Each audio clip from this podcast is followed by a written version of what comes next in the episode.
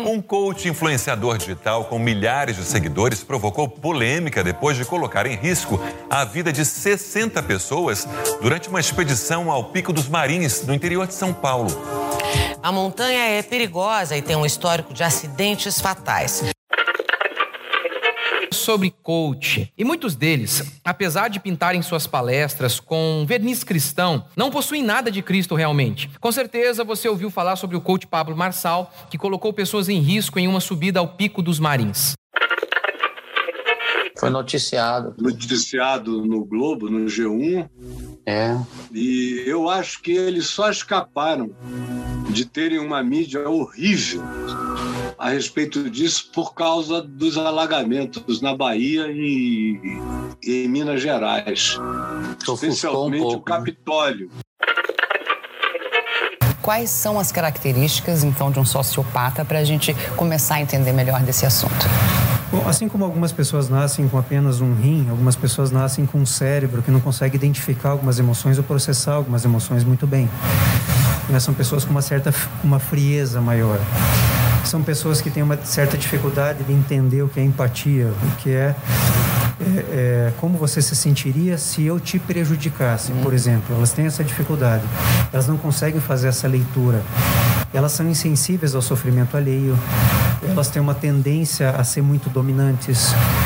Elas têm uma dificuldade muito grande de lidar e administrar com frustrações tendem a ser mais explosivas e a não assumir culpa pelo que faz. A alienação é a separação ou dissociação dos seres humanos de algum aspecto essencial de sua natureza ou da sociedade, muitas vezes resultando em sentimentos de impotência e despreparo. Há quem defina a alienação como a falta de consciência por parte do ser humano de que ele possui um grau de responsabilidade na formação do mundo e ao seu redor. Esse é o caso do charlatão e auto-intitulado coach Pablo Marçal. Esse canhestro e pseudo-líder espiritual aliena pessoas mentalmente desamparadas para seguirem suas ideias malucas de coaching. Uma claque cega e alienada que engole as ideias mais estapafúrdias desse elemento, incapaz de liderar sequer a si próprio. Na primeira semana de janeiro de 2022, Pablo Marçal levou suas técnicas de charlatanice a níveis jamais vistos no Brasil. O pseudo-coach levou uma manada de indivíduos inexperientes ao pico dos marins durante dias de forte chuva e vento na região sudeste. A alegação do canhestro foi de que somente responsáveis chegam ao cume. Com esse pensamento, desrespeitou tudo o que já se falou escreveu e se discutiu sobre montanhismo e coaching. Não bastasse tudo isso diante de sua soberba, que apenas esconde uma pessoa burra que se acha inteligente, desrespeitou até mesmo os bombeiros que foram resgatar ele e sua patotinha de alienados. Pablo Marçal mostrou a sua claque de fanáticos que é um sociopata e não se importa com nada nem ninguém, nem mesmo as leis.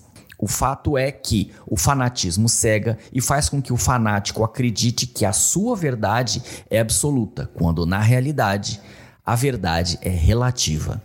Assim, o fanático religioso Pablo Marçal, que equivocadamente se intitula coach, desconhece isso.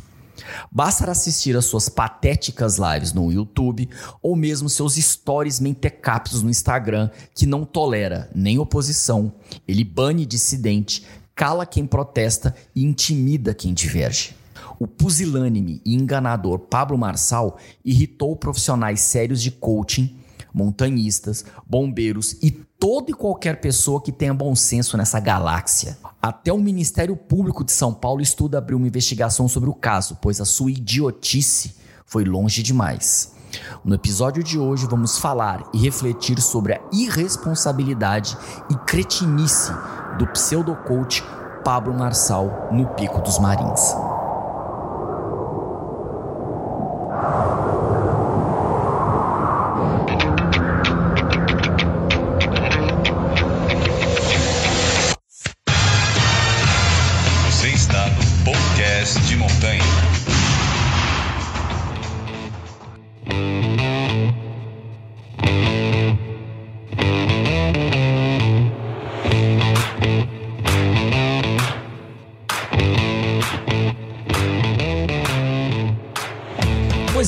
A essa altura você já deve estar sabendo da colossal irresponsabilidade que o auto-intitulado coach messiânico Pablo Marçal cometeu com seus clientes no Pico dos Marins. Um ato de desrespeito humano que somente um sociopata faria.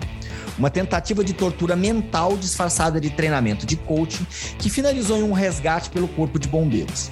Não bastasse, a atitude mentecapta do pusilânime Paulo Marçal irritou a todos, profissionais de coaching, guias de montanha, praticantes de montanhismo e jornalistas que cobrem os esportes e a ecologia. A atitude arrogante que culminou na coação de grupos de montanhismo e rede social irritou todo mundo. Uma mensagem minha viralizou e já atingiu 10 mil reproduções. Outros canais, menos interessados em cobrar uma postura desse charlatão, optou por fazer um react da pataquada. O auto-intitulado Coach Messiânico não emitiu nenhuma resposta, nem se desculpou ainda. O irresponsável ainda sequer pediu desculpa ou falou com a imprensa de sua irresponsabilidade. Uma atitude de moleque. Entretanto, se chegarmos no ponto de alguém desrespeitar profissionais de coach, montanhistas, guias de montanha, jornalista e corpo de bombeiro, é importante a gente refletir sobre isso. A que tipo de degradação da sociedade brasileira a gente chegou a ter que assistir atônito tamanho desrespeito? Porque as entidades de classe, como federações de montanhismo, Ministério Público ou estadual, não tomou nenhuma atitude em relação a esse pusilânime Pablo Marçal a montanha é realmente terra de ninguém? Então, para responder essas e outras perguntas, está aqui comigo uma verdadeira tropa de choque. Então, para receber todos eles, senhor editor, por favor, pare de tocar a música tradicional e coloque a música do Esquadrão Classe A.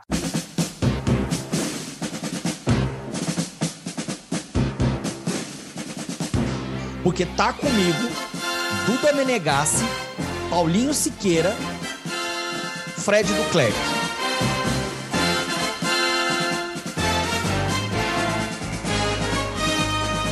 começando pelas mulheres, Duda, se apresente ao público. Quem é você? Oi, Luciano. Olá, Paulo. Olá, Fred prazer estar aqui. Olá a todos que nos escutam.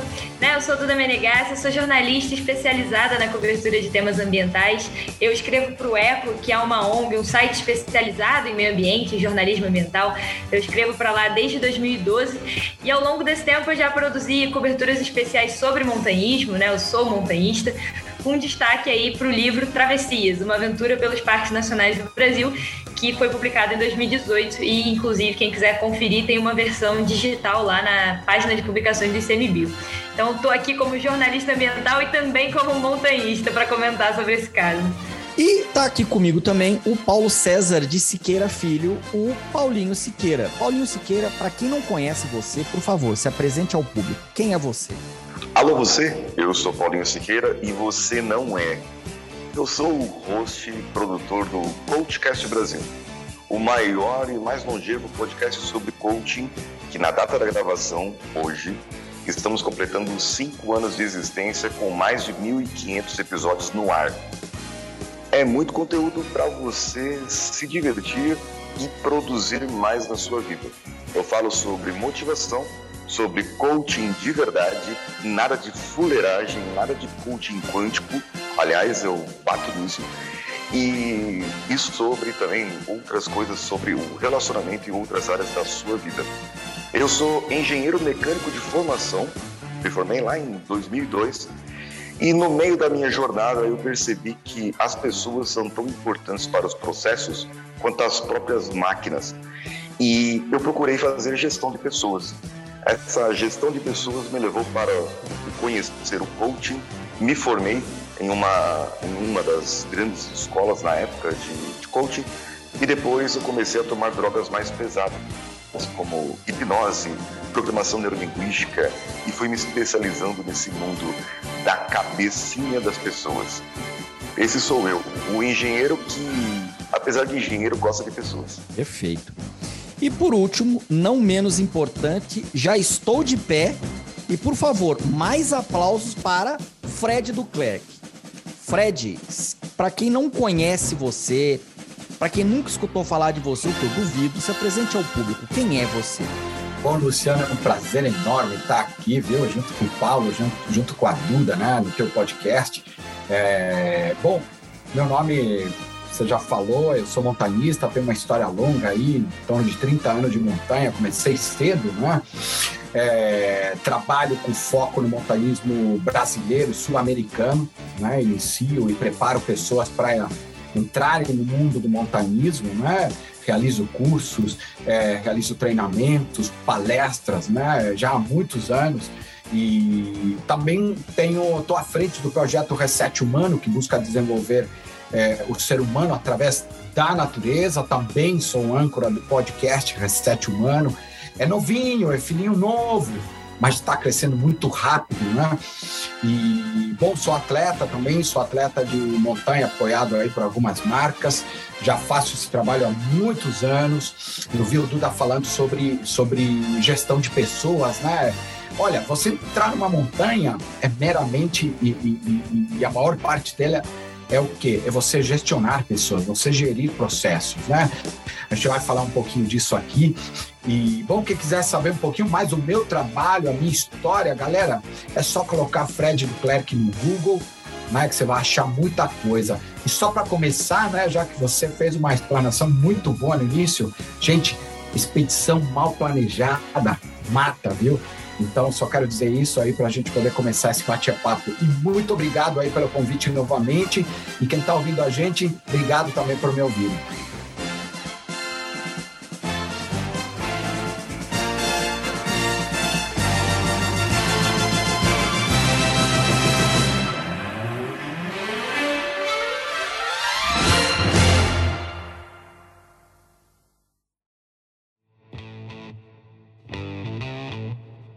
Começar para a gente entender o que, que é coaching. O que a pessoa se declarar coaching? Né?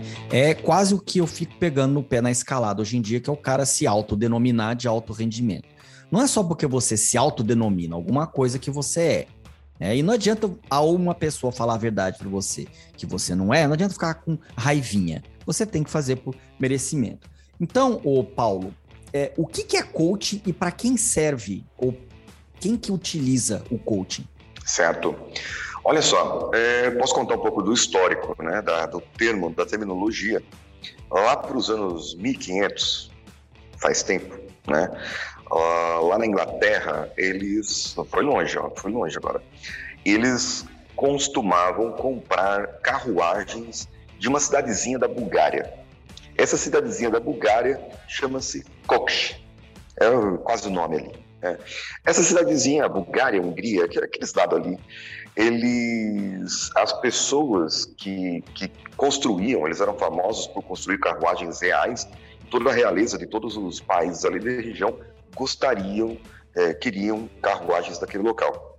Então, quando eles compraram as carruagens, as pessoas que conduziam eram chamados de coaches, porque lembrava o nome da, do cara lá da cidade de onde vinha a carruagem que nós conhecemos como o cocheiro, né? como a pessoa que conduz uma carruagem. Bem, isso foi utilizado até mais ou menos 1850, essa terminologia. Em uma universidade da Inglaterra, eles começaram a chamar os tutores, os professores, não eram bem os professores, mas eram os tutores dos alunos que ensinavam ali na biblioteca, é, os alunos começaram a chamar esses alunos, esses tutores de coaches. Porque eram as pessoas que chicoteavam os alunos. eram as pessoas que chicoteavam os alunos, exatamente. E a metodologia que eles usavam era uma metodologia diferente da dos professores. Eles tinham um conhecimento do assunto e eles ajudavam o aluno a se desenvolver de uma maneira diferente. Não só sentar, aprender, sentar e aprender, mas que ele buscasse dentro de si algo para que ele pudesse desenvolver o seu conhecimento. Uh, isso foi utilizado durante muito tempo e foi migrado para os esportes, tanto que nos Estados Unidos, técnicos de futebol americano, de qualquer esporte, são chamados de coaches, certo? E essa migração para o esporte se deu na própria Inglaterra e depois os Estados Unidos eles buscaram isso. Acontece que Teve um sujeito chama Tim Galway, ele escreveu um livro famoso do meio que se chama O Jogo Interior. Ele era é, executivo em uma empresa e foi, por durante muito tempo, treinador de tênis. Então, pessoas, às vezes, é pessoa multipotencial. Ele, quando jovem, era jogador de tênis e ele começou a treinar pessoas e, e trabalhava em uma empresa também. E ele percebeu em alguns campeonatos e finais, ele prestando atenção no jogador, ele percebeu que aqueles jogadores eles não tinham dificuldades técnicas, eles tinham habilidades, eles sabiam como resolver o problema, mas diante de uma determinada pressão eles travavam. Então o problema poderia ser emocional ou alguma outra coisa que estaria mais profunda. Então ele começou a estudar essas técnicas de coaching, né, que, que eram utilizadas já pelo, por esses tutores, e ele trouxe esse jogo interior para o mundo dos negócios também. Ele aplicou no mundo do tênis e aplicou para o mundo dos negócios. E para que, que serve isso? Basicamente, serve para ajudar você a chegar de um ponto A a um ponto B. Só que eu domino técnicas de coaching, eu domino técnicas que são hoje emprestadas da administração, emprestadas da psicologia, que diante de um formato eu vou ajudar você a chegar aqui até o outro ponto. Vamos dizer assim, emagrecimento, certo? Um ponto de emagrecimento. Eu, Paulinho Siqueira, posso ajudar uma pessoa a emagrecer? Posso. Desde que essa pessoa tenha capacidade própria para buscar um personal trainer, para buscar uma nutricionista. Porque eu, como coach, vou ajudá-la mentalmente a manter aquela dieta, a manter os seus exercícios. Eu vou ajudar essa pessoa a manter uma rotina de produtividade para que ela encaixe no seu dia a dia a, a rotina de exercícios que ela precisa e de alimentação que o, o próprio nutricionista vai passar. Ou seja, eu, como coach, não vou ajudá-la na dieta, ou não deveria. Não vou ajudá-la a fazer exercícios físicos, ou não deveria, porque eu não tenho especialização para isso. Agora, eu tenho especialização em processo de coaching e vou ajudar essa pessoa com, os, com a multidisciplina, no caso, a apoiar isso. Dentro das empresas, é, infelizmente, né, eu vou falar um problema que acontece nas empresas, que eu presencio, mas eu, eu vou falar para que, que serviria o coach. Vamos dizer assim que você é um supervisor de uma determinada área e você, a sua empresa, está interessada em você para ser gerente, para promover você. O que, eu deveria fazer? Contratar um coach ou ter um coach interno. Existem também pessoas que são formadas em coaching interno e ajudar essa pessoa com o objetivo da empresa a falar: Ô Luciano, você hoje é o supervisor, a empresa está tá querendo arrumar uma vaga para você como gerente. Mas para isso você precisa desenvolver essas habilidades e eu vou ajudar você nesse processo. Produtividade, gestão. É o equivalente ao acting manager, no caso. Exato. Seria isso. Seria isso. Porém, muita gente acaba confundindo com o mentoring, nesse caso. E aí tem essa grande diferença. O mentor é o cara que ele é o gerente, ele conhece todos os processos da empresa e o supervisor vai sentar com ele semanalmente para aí ele vai entrar aqui com, com o acting manager, ele vai sentar com ele durante um processo para ensinar o que a empresa quer que ele faça como gerente. Qual o problema que as empresas fazem hoje? O supervisor, eu estou precisando de um gerente, você quer a vaga? Eu te dou um bônus disso, bônus daquilo e tal, te encho de bônus. O cara brilha os olhos e ele vai. Aí depois, e aí depois de três meses, ele não tem performance como gerente. A, a equipe dele, como que ele era supervisor, perdeu desempenho e ele é demitido da empresa. Só que antes de ser demitido, eles aplicam um remédio chamado coaching. E aí o cara chega e fala assim: Ah, mas eu fiz coach com ele e ele não deu resultado. Por isso que eu estou demitindo ele. E aí é um problema que eu vejo hoje nas empresas, principalmente brasileiras, em que eles usam o coaching para remediar uma situação que eles mesmos criaram e dar a desculpa. E aí vem alguém e fala: coaching não dá certo. É, aí eu, o grande problema. Coaching é o processo. Coach é o profissional, né? Só que aí nós temos um outro problema. O coach, o processo de coaching, não é uma profissão regulamentada, como psicologia, medicina, engenharia, administração, qualquer uma outra profissão que tem uma regulamentação. Coach é igual profissional de TI, não tem regulamentação. Não tem regulamentação. Então, qualquer pessoa, qualquer pessoa, pode abrir uma escola, um instituto. Você pode lá abrir um instituto e falar: Eu tenho o Instituto Luciano Fernandes e vou ensinar coaching, meu método XPTO. Qualquer pessoa pode fazer isso no Brasil. Tá? Isso, infelizmente, não tem nenhuma regra, nenhuma legislação que impeça que isso aconteça. Certo? O que acaba acontecendo aí, já explicando, entrando um pouco no, no panorama, é que, assim como eu, alguns coaches, né, alguns, algumas pessoas que atendem no um a um ou atendem corporativamente, atendo hoje equipes, por exemplo, de de engenheiros, equipes multidisciplinares de manutenção, operação, e ensino uma metodologia para eles.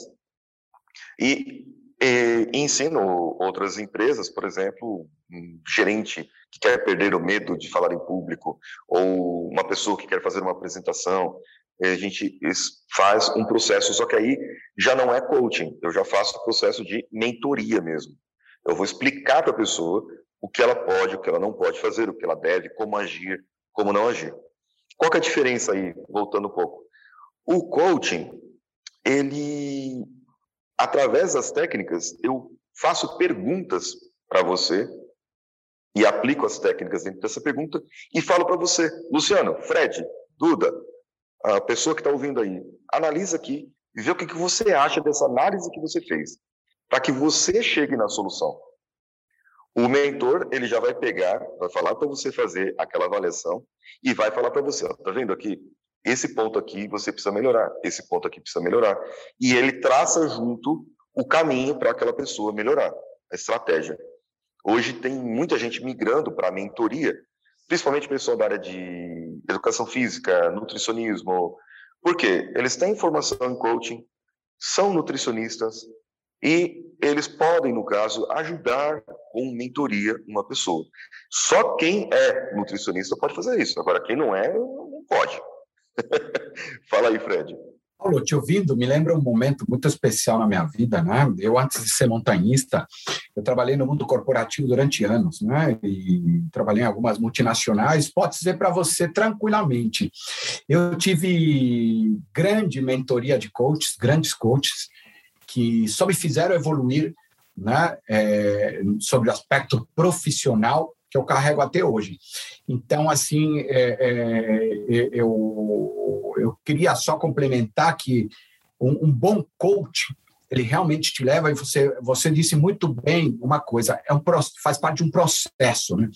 E o meu processo de evolução profissional, de, de quando eu era estagiário até me tornar diretor, olha, eu tive é, é, é, uma orientação de coaching até chegar numa diretoria. Ela sempre foi muito benéfica, né?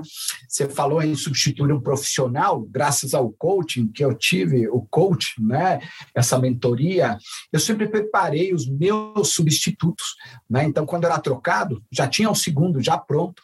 E eu faço muito isso também no, no montanismo. Eu preparo muitos guias, né? é, e carrega um pouquinho desse aprendizado. Eu achei bem interessante a tua colocação quando você falou processo, que eu acho que está ali a grande compreensão. A maioria entende isso como se fosse um remedinho, com ir na farmácia, comprar um remedinho e já solucionou. Nossa, não, mas não deu certo.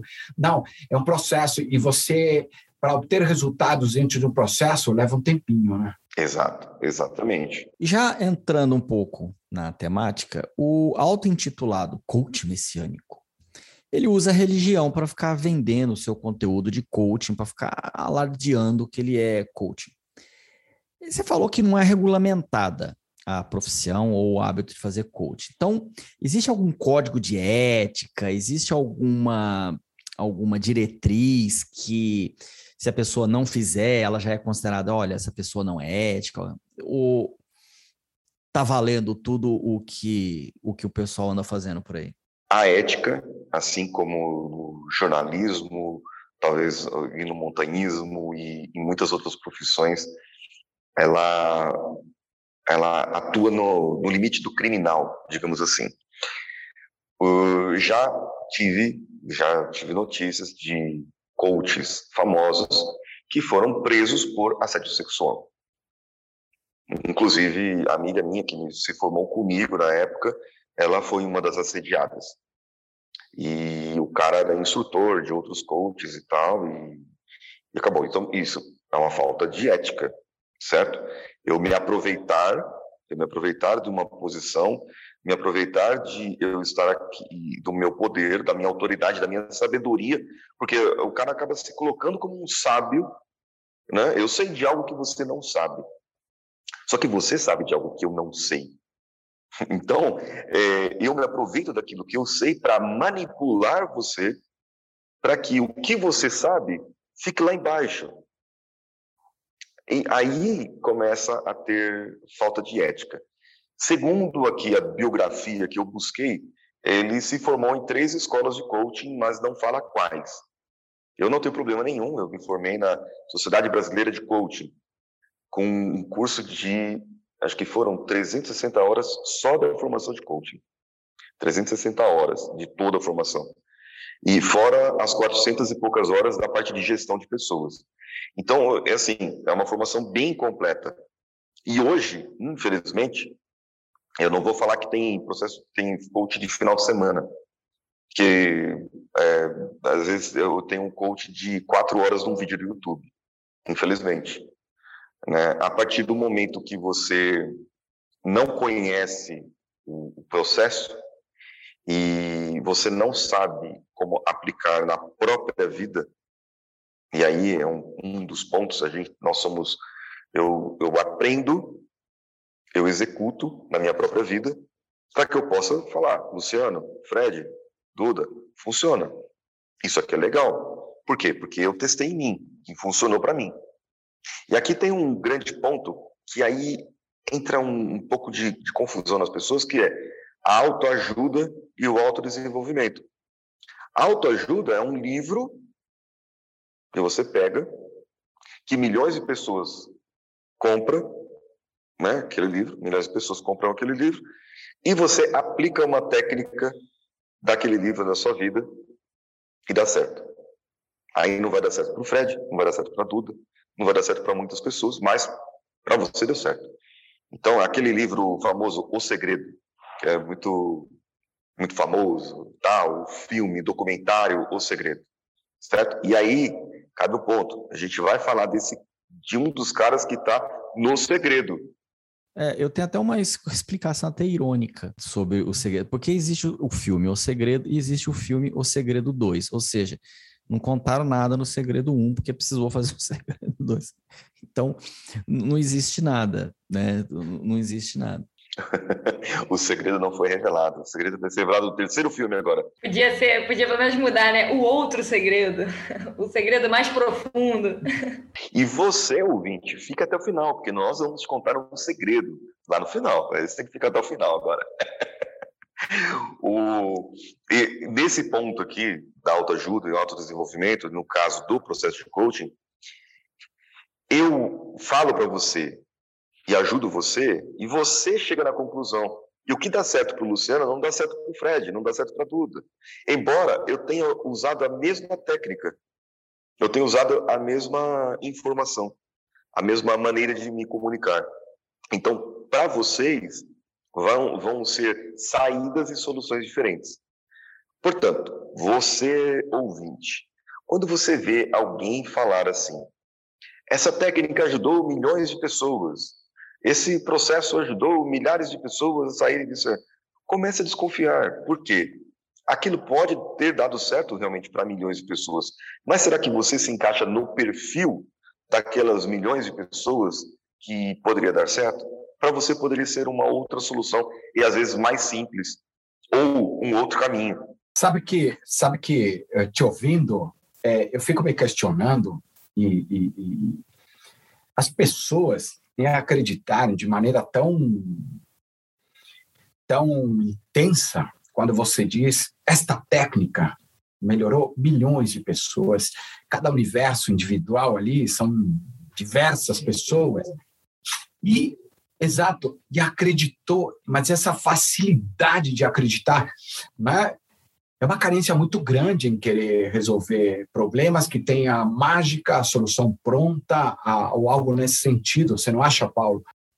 Existe algo que está no marketing e é utilizado direto, são os gatilhos mentais. E a gente pode falar mais sobre isso aí. É, porque o que eu fiquei muito intrigada é essa categoria coach messiânico, porque aí você você traz um outro elemento que é o elemento da fé para a equação, né? Então, assim, aqueles vídeos lá do, do Marçal falando, orando para que Deus tirasse o vento, não sei o quê. É, assim, quão. É, eu não sei assim, quais são as linhas que existem, né? Dentro. Eu pensei que ia perguntar quão ridículo é isso. É, não, é, mas a, a pergunta ia até encaminhar para aí, assim, eu não sei quais são as linhas que existem, mas como assim, possivelmente deturpado é, é isso do real significado de, de ser coach? É, eu, eu, alguns anos atrás, eu participo de alguns grupos é, obscuros na Telegram, né? Grupos de, de, do pessoal da hipnose, de programação da linguística e outros de coaching, que são pessoal assim mais raiz ali e tal. E um dia nos deparamos com um termo, coach cristão. E aí eu fui entender o que é o coach cristão, né? É, porque eu, eu sou um cara assim que eu, eu procuro não julgar. Você pode estar errado, não tem problema nenhum você estar errado. Eu não vou julgar você por estar errado. Fala a sua opinião. Eu quero saber e entender por quê. Porque, por exemplo, eu me auto-intitulo engenheiro da mente. Por quê? Porque é um nome de marketing, é um nome de mercado, e eu sou realmente engenheiro, e eu entendo um pouquinho como que as pessoas funcionam, e a, a minha pós-graduação iniciada em neurociências, né, em psicologia aplicada, ela é, já já fiz o primeiro semestre e já me abriu muito a mente, a minha mente, porque eu não entendia. E agora passei a entender melhor ainda algumas pessoas. Mas eu, esse coach cristão, eu fui entender da pessoa e o que que a pessoa pregava. Como você fala assim, eu sou eu sou evangélico e eu fui entender, por que coach cristão, moça? Me fala aí. Então ela falava que dentro do processo dela, ela ajudava a pessoa que era cristã, evangélica, a se estabilizar na vida de tal maneira que, se ela quisesse pagar os 10% do dízimo que a doutrina dela que ela segue exigia lá, ela teria condições de pagar, mas que ela também teria condições de ter um dinheiro, de poder investir, poder investir e, de, e pregava uma determinada prosperidade financeira dentro da parte cristã, que não envolvia muito algumas outras ferramentas. E baseava-se muito em técnicas, entre muitas e muitas e muitas aspas, bíblicas, certo? E aí, beleza, né? Não me aprofundei, não quis fazer o processo de coaching cristão. Que é uma técnica bíblica? É tipo abrir o mar para a pessoa caminhar, ressuscitar alguém, caminhar sobre a água. Não, tipo o que Salomão fazia, o, o que José do Egito fazia, é, oração e tal. Eu, para mim, se eu fosse falar para mim assim, ó, coach cristão, o que é o coach cristão? É uma pessoa que ajuda você a ler melhor a Bíblia, a entender melhor o que está lá. Para mim, você deveria ser isso. Entendeu? Aí, o, o messiânico, aí eu vou partir por um processo que eu, eu vou falar para vocês o seguinte: eu prego o protagonismo. O que, é o protagonismo? É você viver a sua própria história. Cada um de nós, ó, vai, vai virar motivacional agora, hein? Cada um de nós tem a sua própria história. E muitas pessoas não está vivendo a sua própria história. Ela está vivendo a, história do outro. E o que, que, é um protagonista? É o herói. O, o herói da, da história lá, do gibi, do livro, do filme, ele é o cara que passa e faz tudo ali e resolve o problema. E o filme, a história, gira em torno daquela pessoa. E os outros são meros coadjuvantes. que ajudaram, que passaram, que ensinaram e fizeram aquela jornada do herói. Agora, tem muita gente que está vivendo a sua própria vida como o coadjuvante, esperando que o herói, o salvador, seja um presidente, um governador, seja um cara que, que fala a favor daquilo que ela acredita. E quando eu me auto-intitulo coach messiânico, eu estou me colocando no lugar de herói, de salvador para essa pessoa, e essa pessoa vai acabar não vivendo a sua própria história do mesmo jeito, porque ela vai viver a minha sombra. Você me fez lembrar uma coisa, Paulo. Eu acho que o ser humano, e a gente vive isso no montanismo, as pessoas vivem muito o, o, a vida do mito, né? do herói, do, do, do, do, e não vivem a sua história porque não entendem a sua história. Né? Eu acho que você deve ver isso muito bem. Eu acho que você, quando entende as suas origens, a sua história, você tem todo um conhecimento né, ancestral para você fazer melhor para frente. E claro, depende das características tuas. A gente vê isso no montanismo, eu vejo muito isso no montanismo. Eu falo para as pessoas que me procuram, não viva a história dos outros. Por que, que você está indo para aquela montanha? Vou te dar um exemplo muito claro e o Luciano acho que vai concordar comigo, né? Muita gente me procura, ah, eu quero ir para Concagua, eu quero ir para Concagua. Mas por que, que você quer ir para Concagua? A maior parte não sabe nem responder por que quer ir para Concagua. A maioria quer ir para Concagua porque é ego está movendo o ego, porque é o ponto alto da América, mas ela nem tem a capacidade de avaliar se ela tem condições para subir aquela montanha. Além do mais, porque o amigo foi para a Concagua e conseguiu. Só que é um comparativo, né?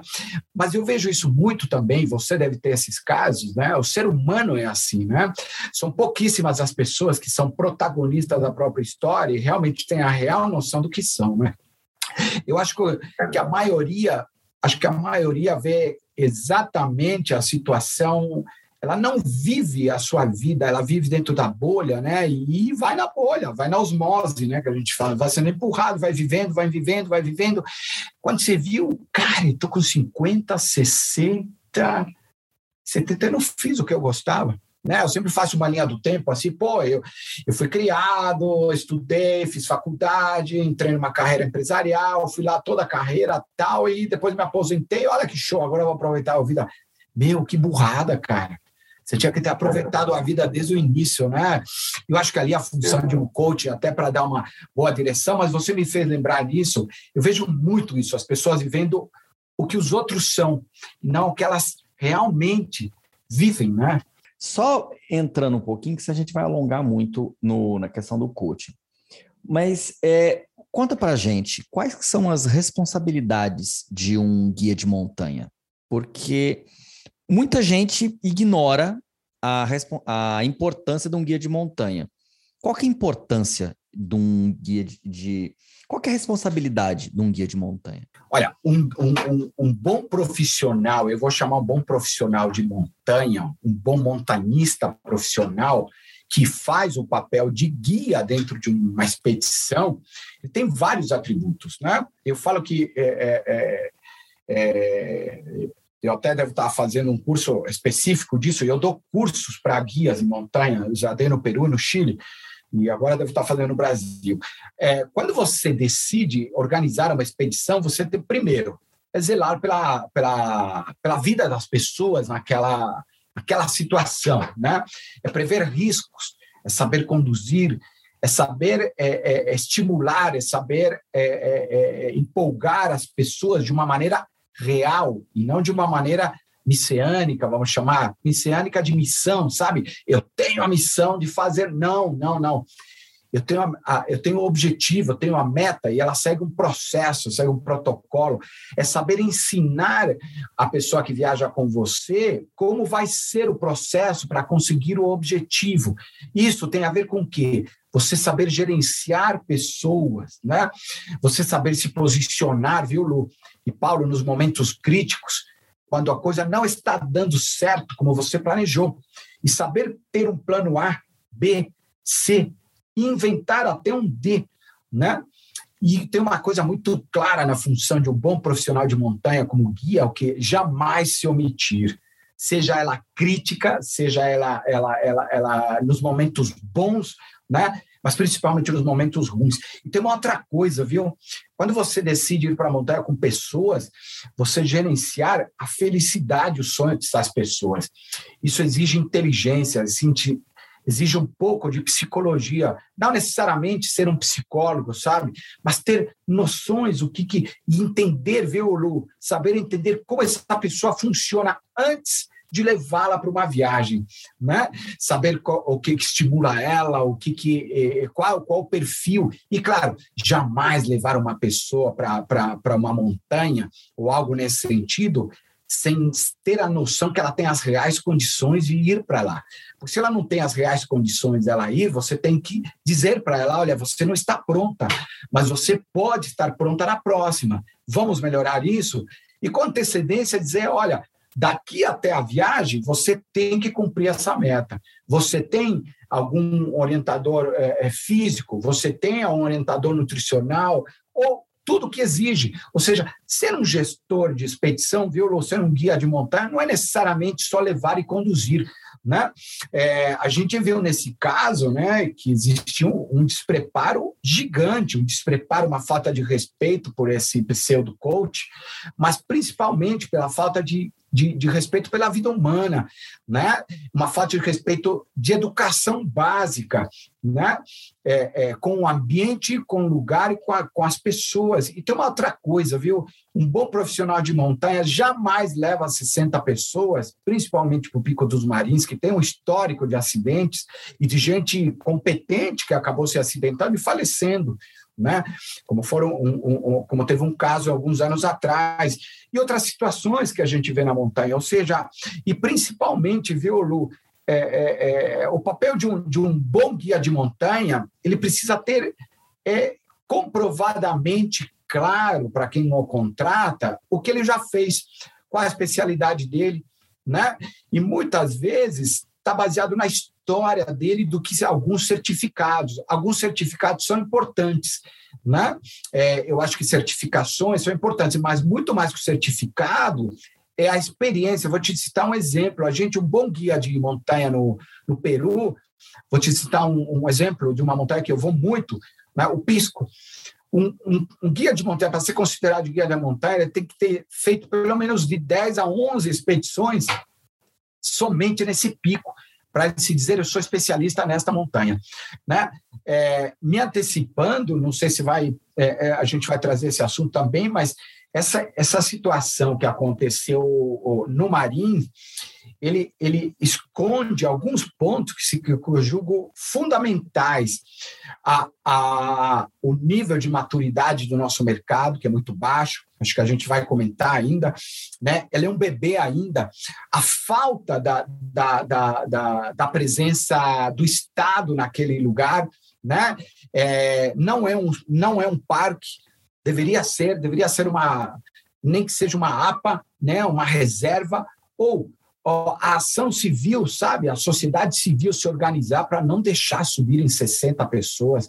Eu pude viver lá o último, você deve lembrar, Lu, porque eu lembro que você comentou comigo isso. Eu tive lá uns anos atrás, onde teve um incêndio na região e no pico, onde as pessoas queimaram o, o, porque uma moça acendeu um sinalizador, né? Ou seja, as funções de um guia são muito mais do que simplesmente levar e conduzir a pessoa, né?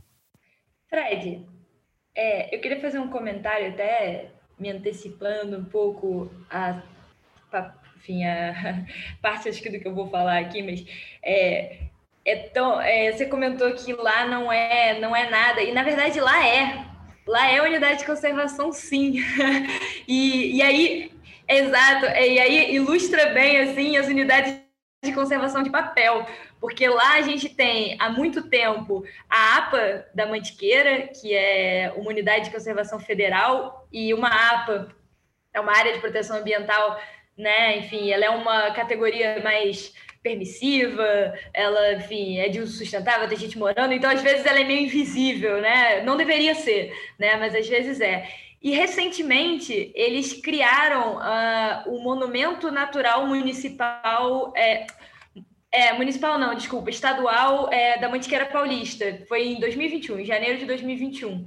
Então, assim, esse daí a gente até perdoa um pouquinho, porque está bem recente, né? Então, enfim, a implementação de uma unidade de conservação pode levar tempo.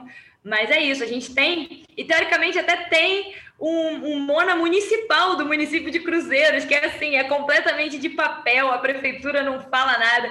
Então, assim, é pior até, né? Teoricamente, as unidades de conservação até existem, elas só não estão fazendo nenhum papel regulador. Você sabe, Duda, que aquela região, conheço muitos guias de lá, esses caras são heróis. E são pessoas que têm um trabalho até muito bem feito. Eu, pelo menos, considero assim. O que eu acho é que é, existe esse fato escondeu algumas coisas, não somente a ausência do, do, do, vamos dizer, do Estado, né? Como você disse, é uma mona, né? É, é, é, tem uma gestão, mas não tem.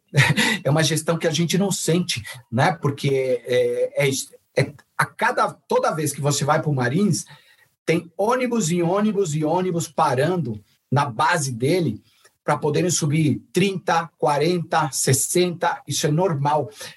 Isso também criou é ônibus, ônibus. Estou falando ônibus. Por ônibus. Para você para você ter noção, a última vez que eu passei lá, o grau de erosão, e olha que eu conheço essa trilha há pelo menos 25 anos, no mínimo. Né? Que ninguém, a mata era toda fechada, né? Mas pelo menos ó, de 10 anos para cá, deu um boom, vai qualquer um para aquele lugar. O problema não é ir qualquer um para aquele lugar, que aí se esconde um outro ponto que eu queria trazer para o podcast, é o que? O despreparo básico não é nem um despreparo de, de, de, que eu gosto de natureza. Acho ótimo, acho que a natureza é democrática e nós temos que estar lá. Mas um papel fundamental de todos os profissionais de aventura, os meios de comunicação, todos eles, os podcasts, os jornais, os jornalistas, etc., é a gente educar. Mas, principalmente, a primeira função, acho que assim, gente, tinham 60 pessoas lá, é, ninguém previu, ninguém olhou o tempo, ninguém viu se tinha reais condições de estar lá, ninguém, ninguém questionou o coach, né? A, a care... volta a, a, bater na tecla, a carência é tão grande de resolver os problemas do dia a dia da vida, né? Que se esquecem dessas coisas mínimas, né? Eu vi gente lá com equipamentos sem nenhum equipamento, a calça de trilha, o próprio pseudo coach com um pluma no meio daquela ventaninha, daquela chuva, com um bastão, sabe? Você disse agora há pouco, vocês comentaram sobre ele falando, pô, ah, e uma pessoa se posicionou, uma moça lá, coerentemente, olha, não tem condições. Ele fala, não, mas você não acredita em Deus? Tem coisas que não, não é Deus que vai resolver ali. Tem coisas que vai ser a mão do homem, a mão do homem e do e sabe uma coisa, do especialista. Aí é uma função de um guia de montanha. Ele é especialista naquele ambiente, ele é especialista naquele lugar. Existem guias e guias e guias de montanhas, especializado em chapada, especializado em em canyon, especializado ali no marinho, especializado na mantiqueira, sabe por quê? Porque a mantiqueira cria uns microclimas que às vezes do outro lado, lá na bocanha, tem um super sol, mas na mantiqueira não. Né? Como lidar com aquilo? Né? É, podia, olha, e esse pseudo coach teve uma sorte, né? Teve uma sorte que não aconteceu nada pior, porque por, por nada, simplesmente por nada, poderiam ter morrido muitas pessoas só de hipotermia. Sem falar num, num escorregão, que às vezes acontece e acontecem coisas sérias. E, e eu queria fazer uma provocação e eu queria fazer uma provocação. Você acha que um, é, um grupo desse, para comparar, né? Um grupo desse sobe no Parque Nacional da Serra dos Órgãos? Não sobe.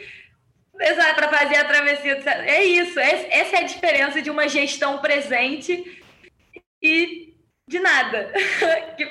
Sabe que o ideal que seria ali?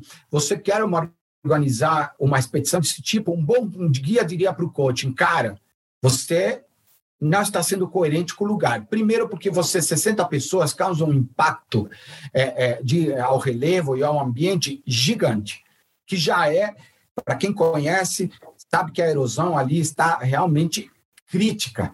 Né? Existem valas que antigamente não existiam, já no comecinho da trilha subindo para o Marins. Antigamente não existia aquilo. Hoje em dia está quase que impossível andar ali. Em dias de chuva, uma cachoeira, praticamente você vai reto junto, né? Então, assim, no mínimo, um bom guia diria, pô, um guia para cada 10 pessoas no máximo. E olha lá. Olha só, é, um comentário até, né? Quando você fala acredito em Deus, eu acredito.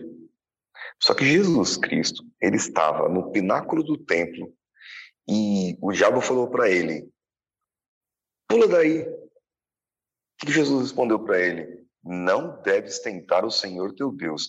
Ele era Jesus e ele não cometeu uma inconsequência. Entende a diferença?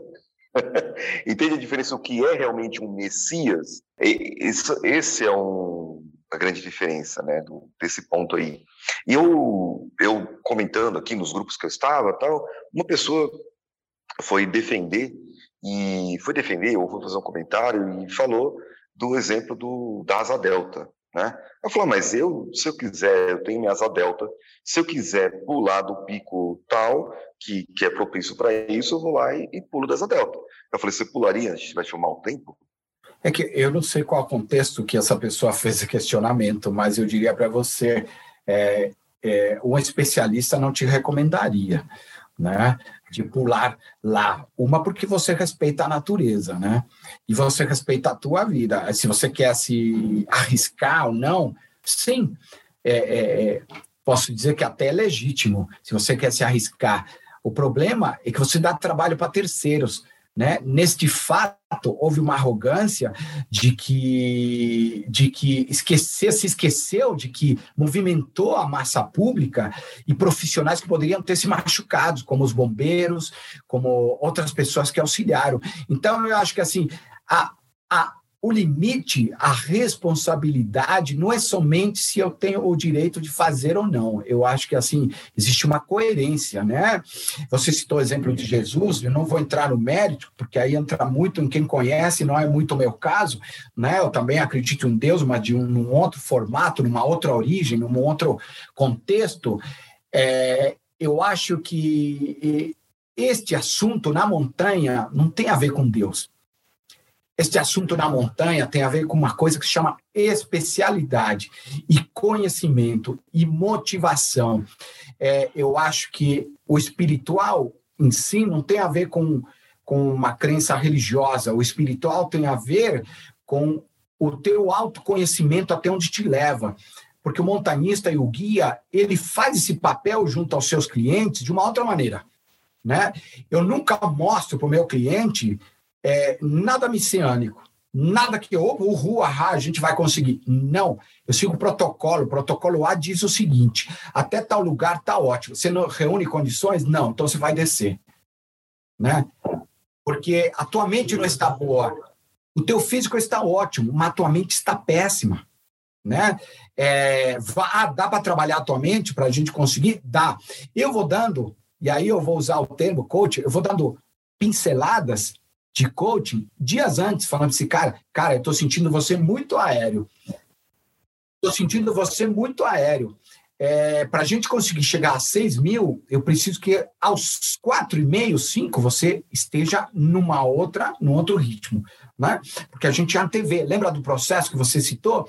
Então, é isso. Então, eu acho que assim, subir montanha não tem a ver com Deus, com todo o respeito à crença das pessoas. Tem a ver com especialidade, com conhecimento, tem a ver com natureza, né? É, muitos colegas meus às vezes se acidentam e morrem, como eu já presenciei, colega meu caindo porque houve uma avalanche e acabou morrendo junto com o cliente. E não foi porque Deus quis, foi porque era a hora dele né? Aí vai muito no respeito da crença pessoal. A natureza tem um processo. E outra coisa, viu, Lu, Duda e Paulo, a gente não pode esquecer que nós somos natureza, a gente faz parte, a gente está suscetível a coisas. E a gente tem que saber respeitar esses limites e limites da natureza, né? Deixa eu fazer uma pergunta para a Duda. Chegou a vez dela soltar a voz dela. Duda, a gente falou que vai 10, 12 ônibus ou micro-ônibus fretados lá para o Marins. É, às vezes você não consegue estacionar o carro no lugar lá porque está lotado, você tem que dar a volta. Né? E a pessoa lá que tem o estacionamento do Marins, ele está tá pouco se lixando se tem muita gente ou pouca gente, ele quer vender o número de refeições e o número de barracas lá no camping dele. Como é que está a situação da preservação de áreas naturais, igual o do Marins aqui no Brasil? Olha, eu acho que é um pouco até o que eu adiantei quando eu comentei a fala do Fred, né? Acho que as unidades de conservação, muitas vezes elas existem, mas no papel, né? Então, no caso lá de Marins, a gente tem justamente isso. A gente tem uma sobreposição de três unidades de conservação: uma federal, uma estadual e uma municipal. Quem que está fazendo a gestão ali para garantir que vai ter que não vai ter impacto, é, que vai ter né, um turismo de baixo impacto, que é o que condiz com uma área de proteção ambiental? Ninguém. Então, assim, isso reflete, é, isso a gente está falando do interior de São Paulo. Né? A gente não está falando do interior de Rondônia, com todo respeito aí aos rondonenses, tá? É, mas a gente sabe que o Brasil é um país sul, sul centrado, né?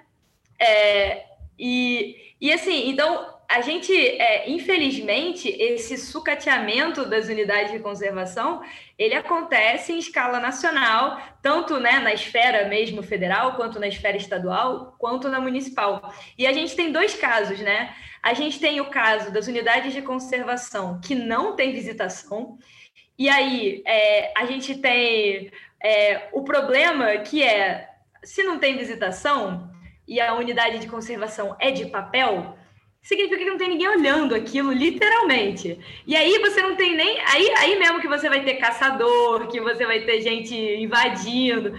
Então, é, tem esse aspecto. E nas que tem visitação e que também não tem gestão, né? Eu estou aqui falando dessas unidades que só existem no papel, né? É, a gente vai ter esse tipo de situação. A gente vai ter um fluxo turístico que é desordenado, que não respeita as regras básicas de qualquer unidade de conservação.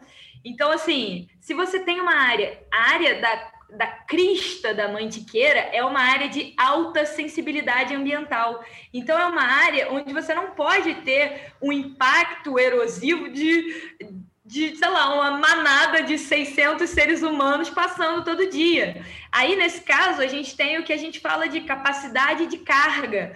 Então, quantas pessoas podem passar por dia ali para é, que aquilo ali seja afetado dentro do mínimo impacto que aquele espaço precisa para ser conservado, né, em termos de ambientais. Então, você faz esse cálculo, isso aí é todo um estudo. Tem alguém já fez esse estudo ali para a subida do Marins? Eu não sei, nunca vi, mas eu. Não, eu já, eu já falo algo até pior. Alguém já mandou alguém fazer o estudo? Porque isso é o mais importante. né? É, então, assim, é, teoricamente, quando você cria uma unidade de conservação, você tem uma obrigação legal é, de desenvolver o que a gente chama de plano de manejo. Por lei, isso deveria ser desenvolvido cinco anos depois, é, depois que a unidade é criada. Eu não lembro quando que a APA da Mantiqueira foi criada, mas, é, por exemplo, o, o, o, Monumento Natural Municipal do Pico do Itaguaré, que está ali na região, ele foi criado em 2012, é, então já tem cinco anos, e, eu, e a APA eu tenho quase certeza que ela também é do começo dos anos 2000, eu acho. Então, assim, também já era para ter. Então, assim, alguém já deveria ter mandado fazer, respondendo essa pergunta, Luciano. Mas, assim, é, infelizmente, é, até tem um plano de manejo na o da APA, né? Mas, assim, quem está quem tá preocupado, quem está cumprindo? Ninguém, ninguém está fazendo controle. A área da APA da, da Mantiqueira, inclusive, é gigantesca. Eu, assim, e, e, o ICMBio, que é o órgão federal que cuida, imagina, um órgão que está sucateado. Eu nem culpo os servidores do ICMBio, que imagina o tanto de dor de cabeça que eles têm, né? O problema é estrutural, sabe? A gente. É, e, e, assim, a gente tem aqui, a gente no Brasil, é, acho que o Fred, o Fred vai, sabe, vai entender bem, assim, por seguir, né? A gente teve um fenômeno aí que ainda que a gente ainda herda, que são os parques fortaleza. Áreas que não abrem para visitação, apesar de serem parques. E isso é feito porque visitação dá trabalho. Para você fazer visitação e gerir visitação, isso dá muito trabalho, porque você tem pessoa lá dentro. Se você tem pessoa lá dentro, você não sabe se você vai, se quem vai entrar vai ser uma, aí eu vou me, me vangloriar, uma Duda Menegassi montanhista consciente, ou se vai entrar um Pablo Marçal, coach messiânico, com um bonde de 60 pessoas sequelado. Então, assim, é, essa essa gestão, né, ela dá trabalho, né? E eu acho que isso é, é uma coisa que, assim, o, o, aí tem, enfim, é uma discussão que tem muitas muitas variáveis, né? Tem gente, inclusive, agora está vindo essas concessões de parques, enfim, que teoricamente são vendidas com essa ideia de que vão ajudar né, é, nessa gestão, mas enfim, o Brasil tem uma, muitas unidades de conservação e muitas delas estão aí é, le, completamente sucateadas, né? E acho que esse caso aí do, do Marçal, ele só evidencia, deixa bem explícito, né? O, o que, que pode acontecer quando você não é, não tem ninguém controlando. Porque quando já tem controla, controlando, vão lá os trompetistas subindo no, Cerrado do Zogo, imagina quando não tem, né? Então, realmente, assim, é, acho que é, é, é um, uma situação aí, enfim, de estrutural aí que ainda tem... Infelizmente, estamos anos-luz do que deveríamos estar nesse sentido. Gostaria de complementar, você falou uma coisa muito legal, Duda. É, eu acho que esse fato do, do, do pseudo-coach, gosto de chamar pseudo, porque pseudo, você ouvinte que está tá me ouvindo, procure a palavra pseudo, o que, que significa, você vai entender. Não quero falar aqui, vai lá você e procura. Pseudo-coach.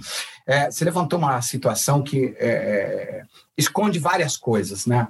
É, é, é, sim, a ausência do Estado, mas é a falta de visão, é o nosso mercado, é a falta de educação do, do, do, do de quem vai para um lugar desse, do próprio pseudo-coaching. Né? Você levantou uma outra história ali que eu vejo na América, isso um pouco diferente, né? Eu transito muito pelo Chile e pela Argentina, e o, e o, e o está aqui para me desmentir, se for o caso. É, inclusive no Peru, é, é, que eu vou muito. É, no Brasil, você chamou de parques fortaleza, né? Isso é uma das coisas mais erradas. A gente é um país tão continental, com tantos parques, com tanta natureza, e o que menos o brasileiro conhece, sabe o que é? natureza. O Brasil, né? Quem melhor conhece, quem melhor cuida, já está provado isso. E eu, há anos, anos da minha vida, e vou morrer vivendo isso, é, quem melhor cuida daquele ambiente é quem conhece. Mas quem conhece com um bom profissional, com uma boa orientação. Você vai num parque no Chile, seja lá pequeno que seja, reserva, que seja é o quintal lá pequenininho, tem uma pessoa para dizer lá, sabe o que para você? Olha, você vai entrar aqui, mas você tem um papel. Qual é o seu papel? É esse. Baseado em quê? Em penalidade. Se você não cumprir, você pode até não ser pego, mas se você for pego, você vai preso. Né? Preservar a vida. Então, tem essas coisinhas pequenas que a gente percebe aqui, que eu acho que não aparecem, porque. E é uma coisa muito maior, Duda e Paulo e Lu, não sei se vocês vão concordar comigo. O Brasil é, não pensa a natureza, o Brasil não pensa é, é, trekking, não pensa montanha. É, é, é turismo para o Brasil, principalmente para a classe política, é somente carnaval ou algo do gênero, né? Ou praia. Você vai para um Peru, você sabe quantas vezes mais o Peru leva turistas que o Brasil? Quase que dez vezes. É muita coisa, né?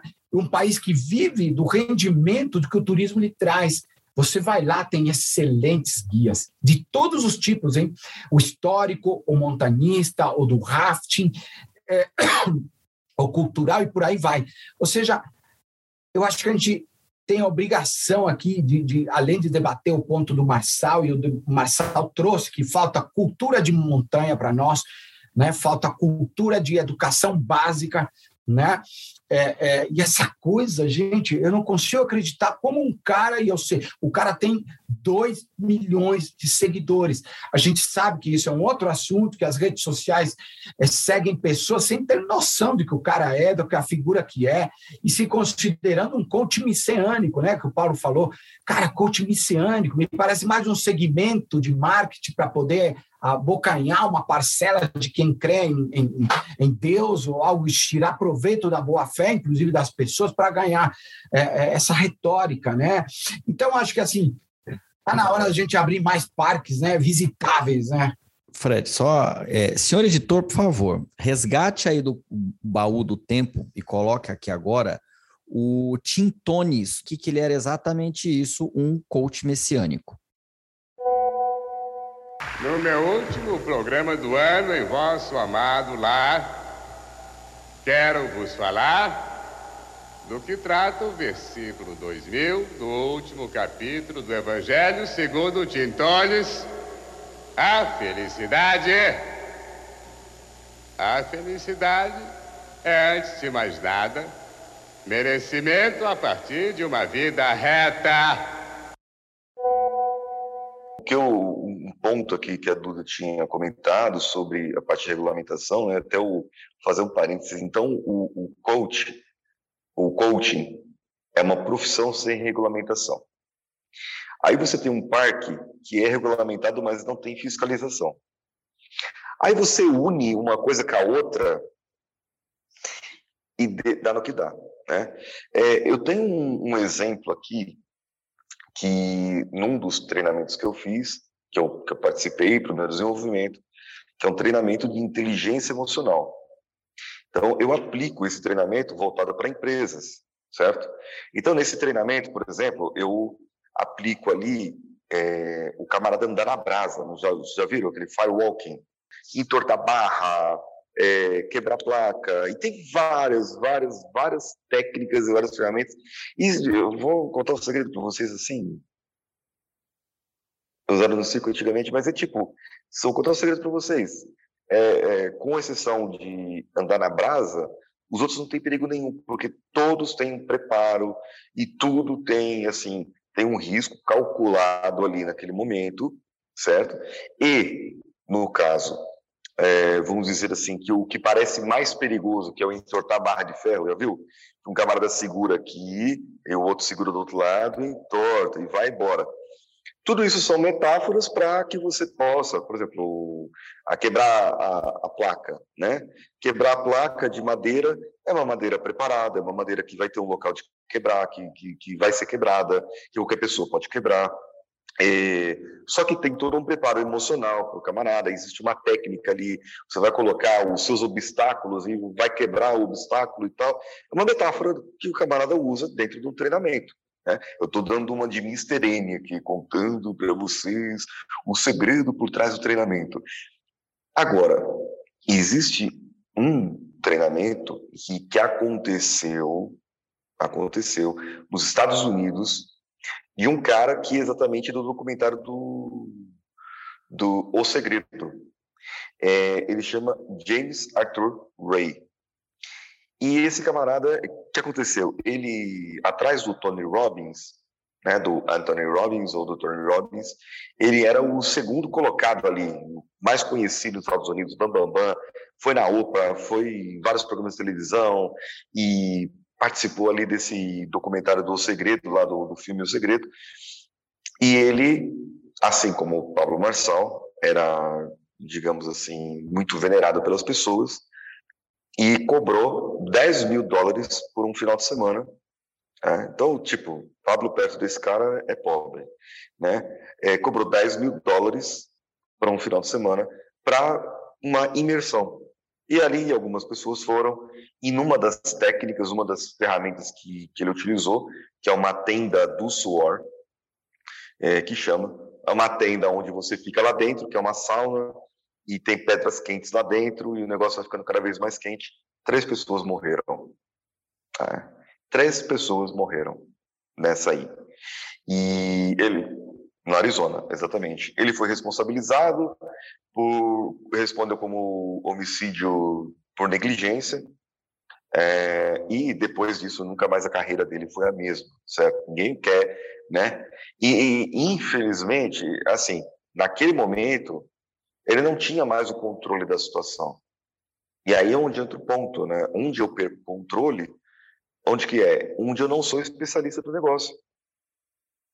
Não diz a história que Mamonas Assassinas lá eles foram tentar pilotar o avião. Eu não sou especialista em pilotar avião. Para que, que eu vou querer pilotar?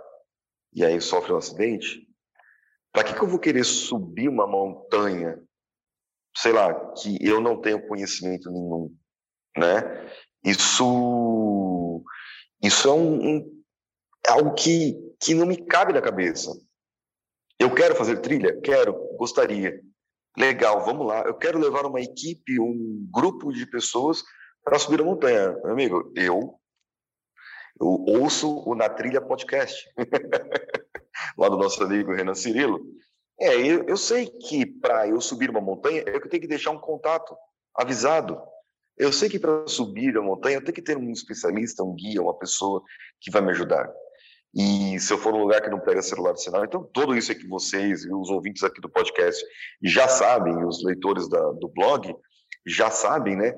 E tudo isso são coisas que eu sei, mas é, é o básico que deveria para para me aventurar. Antes da gente entrar mais no, no tema, eu vou citar até um, um exemplo que quem fala isso é o professor Karnal, que é um comentarista político, que ele fala, se você quer saber de, de medicina, você pergunta para um médico. Você quer saber de economia, você pergunta para um economista. Você quer saber de trekking, você pergunta para uma pessoa que é guia de montanha, como se fosse o... Quer saber de coach, pergunta para uma pessoa que é coach. Não adianta você ficar apostando em pessoas que está falando o que você quer escutar, em vez de você querer escutar a verdade. Né? Às vezes pode parecer duro, que muita gente critica é, a minha atuação no blog, muitas vezes, que eu às vezes vejo alguma coisa errada e eu não suavizo. Por quê? Porque a pessoa fez alguma coisa errada. É, e aí, o que tem de, de ofendidinho por aí e de nariz torcido, para mim é, é uma enormidade. Pelo menos ele não ele não mentiu no, no título do negócio que eu vi que é o pior ano das suas vidas o nome do negócio. Nisso até que ele foi sincero né? Tava ali ó tava ali tava eu achei eu achei isso muito engraçado.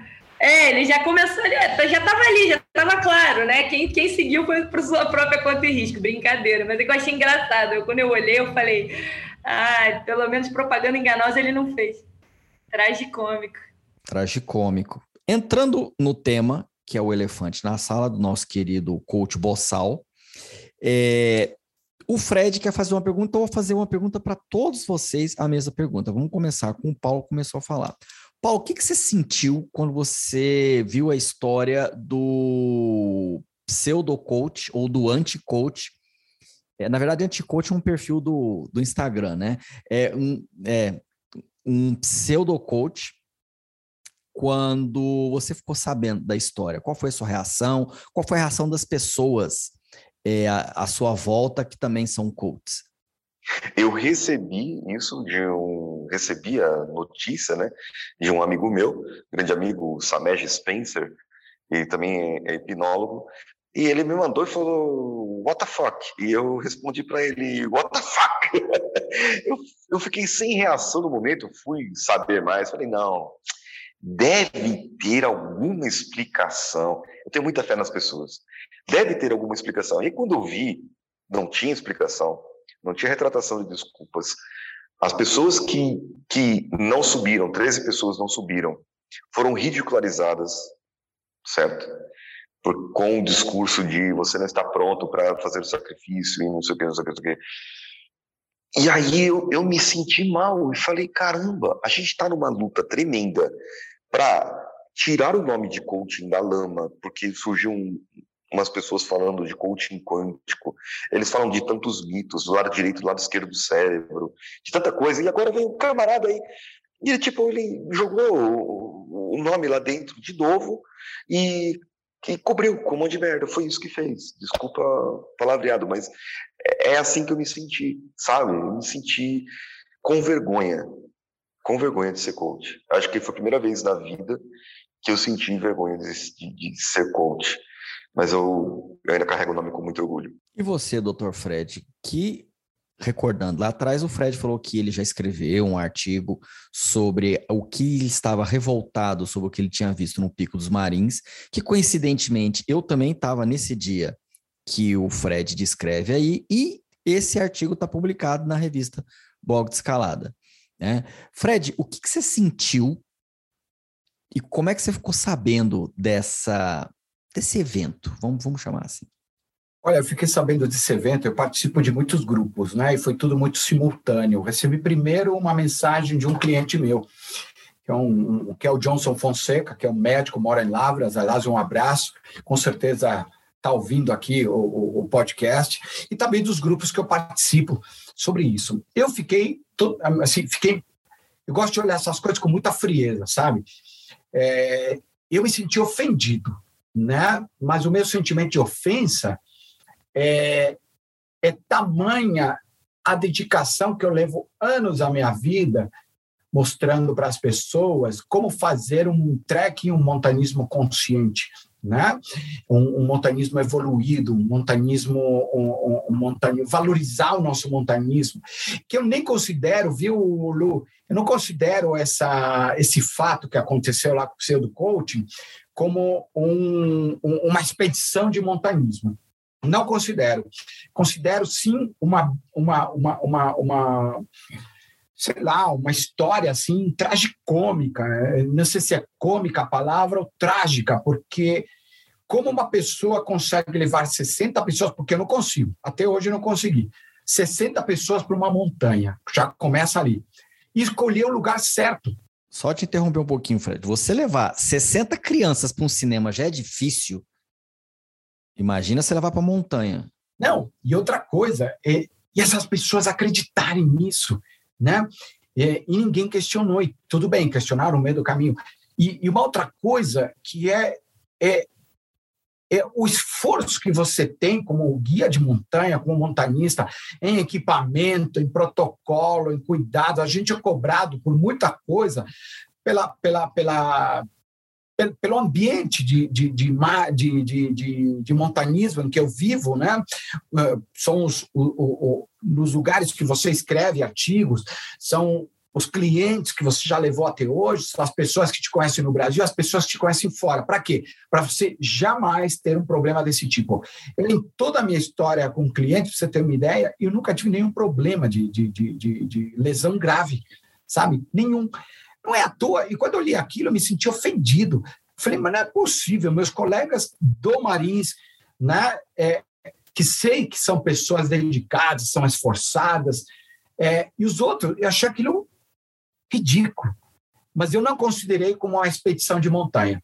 E uma coisa, vocês repararam que eu achei muito interessante, saiu no noticiário, saiu em tudo que é jornal ali, algumas emissoras de televisão, tiveram o cuidado de dizer que eram turista e não montanhistas. Porque, ah, e nós, né, Lu, somos críticos disso. Qualquer coisinha que acontece na montanha, ah, é montanhista. Pô, não é montanhista. Foram turistas. Então, isso achei a única coisa positiva, vamos chamar, ou seja, se reconheceu que não era. E, claro, me senti indignado. É, eu valorizo demais o, o cara que faz resgate, porque eu já vivi isso, né? E o bombeiro. E o cara movimentou a massa pública, que podia estar fazendo um outro tipo de trabalho. Nossa população precisa tanto de ajuda e o cara estava lá, chovendo tanto no, no, no país, e o cara estava lá. Então, eu me senti indignado, me senti insultado. É, é, é, é isso, me senti insultado. Assim, acho que é bem isso, me senti. A gente se esforça tanto eu sei que meu esforço é gigante, mas eu acho que está na hora das pessoas que vão para esse tipo de atividade pensarem, como vocês falaram ali, cara, se é trekking, bom, qual guia que vai, o Marçal, ou pseudo coach? Qual é, o, qual é a equipe que vai? Ninguém questionou isso. Mas aí é que está. Esse cara tirou proveito da boa fé das pessoas, da boa fé é, é, religiosa das pessoas, para se promover como um pseudo coach messiânico, né? Tuda, você está num ano não muito bom, né? Porque primeiro a gente teve que comentar dos trombetistas no dedo de Deus, né? Que aquilo também foi absurdo. Coincidentemente, perto de um, de um 7 de setembro bem esquisito aqui no Brasil. Né? E agora, alguns meses depois, estou aqui com a Duda comentando de novo um episódio que parece saído de um Além da Imaginação. Duda, como é que você ficou sabendo e qual foi sua reação quando, ficou, quando soube do ocorrido? Então, eu também fiquei sabendo por grupos de WhatsApp, que eu não vou citar nominalmente, porque o pseudo coach vai atrás, tô brincando. é, contra esses aí ele, ele tem voz, né? E, e eu confesso que, assim, eu fiquei estupefata. A primeira coisa que me chamou a atenção foi é, a palavra messiânico. É coach messiânico, eu juro para você, assim, a situação em si, eu olhei e eu, eu fiquei assim, falei, nossa, o que, que aconteceu? Mas eu, eu me peguei ali e falei, o que é um coach messiânico? Que palhaçada é essa? O que está acontecendo? O que estou vendo aqui? É, e, e, assim, eu acho que o, é, o sentimento é, reflete muito isso que o, o Fred falou. Assim, eu falei, cara, deslocaram o corpo de bombeiros. Como é, é isso, a gente está vivendo um período de chuvas fortes aqui na região sudeste, sul, até é, Bahia, enfim, tudo. E, e, sabe, os bombeiros tiveram que ir lá para resgatar o grupo, porque senão poderia acontecer uma tragédia, né? E assim, que bom que não aconteceu, mas ao mesmo tempo, assim, você fica naquela, né? Se tivesse acontecido, será que ele estaria se gabando dessa forma arrogante que ele tá? Porque ele brincou com a vida das pessoas que confiaram nele. Agora, você assumir responsabilidade por um grupo de 60 pessoas e colocar elas numa situação dessa, isso é de uma irresponsabilidade. E aí, uma coisa que você falou no, no seu vídeo, eu nem preciso me estender, porque acho que você já é isso, você comentou naquele vídeo já com bastante sobras, mas é, é uma falta de empatia com o outro, assim. Como é que você pode é, querer ensinar desenvolvimento pessoal para uma pessoa se você não tem empatia pelas pessoas? Né? Isso me parece tão desconexo, né? É, que tipo, e aí o, o, Paulo, né, aqui falando, você fica ainda mais. É, fica mais evidente isso, né? Como que o cara tá desconectado do que deveria ser essa atuação como coach, né? Então, mais do que justo aí o ser chamado pseudo coach. E, e, e aí eu acho que é, a segundo pensamento, assim, segundo pensamento, segunda coisa que eu fiquei refletindo foi justamente essa questão ambiental, assim, porque a Serra Fina ali, ela é notoriamente conhecida por essa desregulação, né, de você ter ali um, é, é, muito procurada e frequentada por montanhistas, é conhecida como uma das travessias mais difíceis do Brasil, e ao mesmo tempo você tem ali uma estrutura né? Você tem é, um movimento da trilha transmantiqueira tentando levar um pouco de ordenamento para o território, mas você é, que é um movimento da sociedade civil, né? É muito diferente, né? De você ter um movimento do Estado. É, vai numa velocidade diferente, né? Enfim, então acho que muita indignação e, e muita e, fiquei muito estupefata, né? É, com, com isso, muito indignada. Acho que esses foram os sentimentos, assim. É, assim, eu vou dizer até bonito, tá bem claro lá no vídeo, é mais ou menos o meu sentimento, que eu listei vários adjetivos ali que ele foi merecedor. E claro, as pessoas covardes, né, não têm coragem de enfrentar, porque pelo meu tom de voz ali, eu fiz questão de mostrar, tipo, cara, eu não tenho medo de você e eu quero que você tome um, uma decisão além que você tomou nos grupinhos aí, porque comigo não vai ser a primeira vez que eu fui ameaçado e eu não quero afetar a autoestima dele. Na primeira vez eu já não fiquei com medo, você imagina agora, né? Que eu já tô com couro. Ele é de Goiás, então já tem uma expressão boa para ele, já tô com couro grosso. Né? Já tô com couro grosso. É, segunda coisa, eu fiquei sabendo, eu estava de férias com a minha esposa, porque depois de dois anos da minha esposa ficar internada, sair internada, sair do hospital por causa de um problema de rim, eu ter que ficar cobrindo várias pessoas no site, porque não é só eu que escrevo para o site, ter que cobrir várias pessoas, dois anos sem férias. Cara, agora eu preciso tirar as minhas férias, né? Para completar, estou reformando um apartamento que eu comprei e já atrasou, já faz um mês que atrasou, então eu estava esgotado. Falei, ah, não vou escrever. Viajei para Florianópolis, cheguei lá, em, chegando em Florianópolis, descobri é, o tipo de trânsito que tem entre Curitiba e Florianópolis, que é uma viagem que demora sete horas, demorei 14 horas, mas enfim, não quero contar a história demais disso.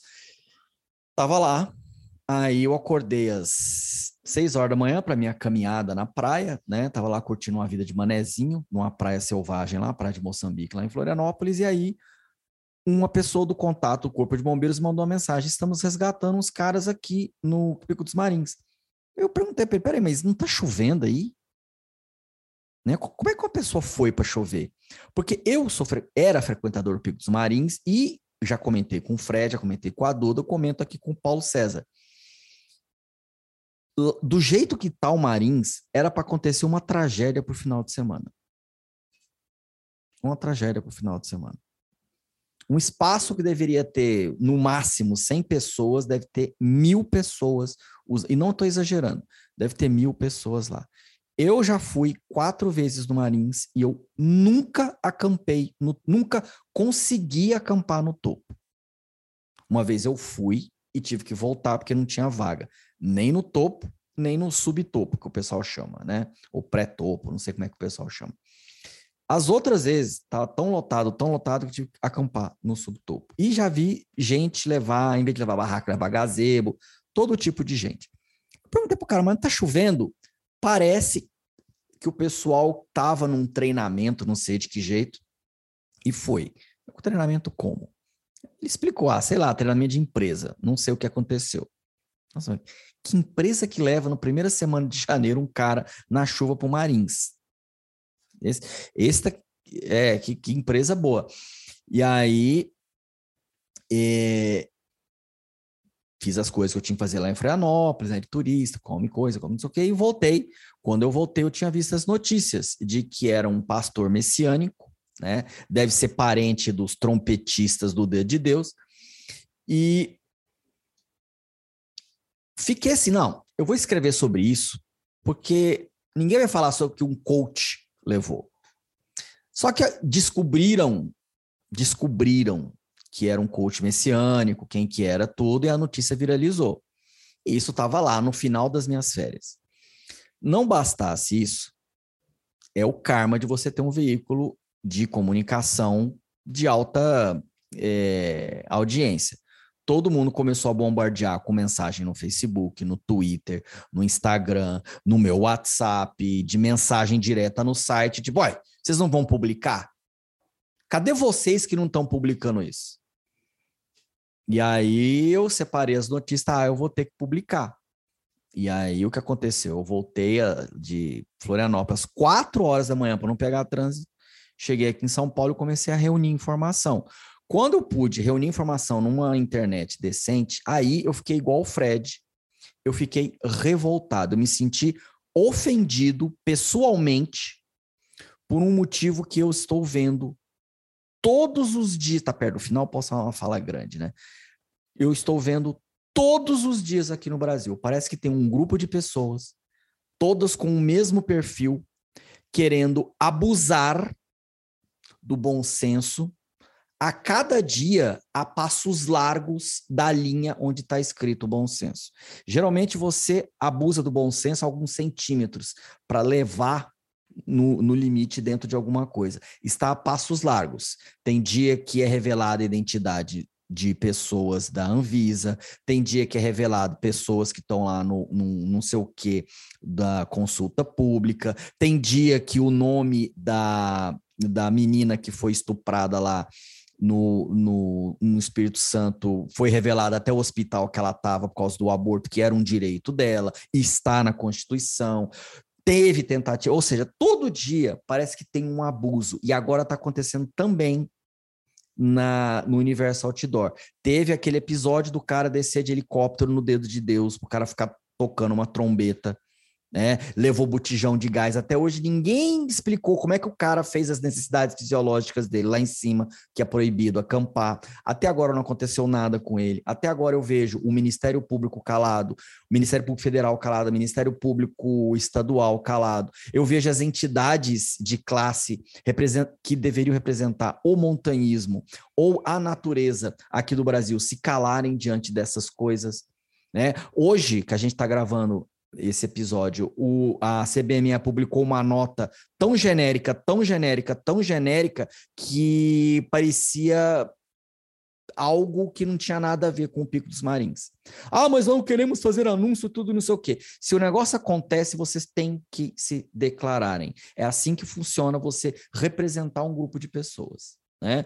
E eu vejo cada vez mais as pessoas com medinho. Foi o que eu falei, eu fiz aquele vídeo, e se você que está me escutando não viu, veja aquele vídeo. Ele acabou de dar 10 mil plays agora e vai dar mais, porque ali eu mostro toda a minha revolta, toda a minha indignação com uma pessoa que está, mais uma vez, é, saltando muito longe da questão do bom senso. Né, a questão da ecologia, porque eu vou repetir, falei isso no papo de redação, falei isso em vários lugares. Qual que é o problema do que aconteceu?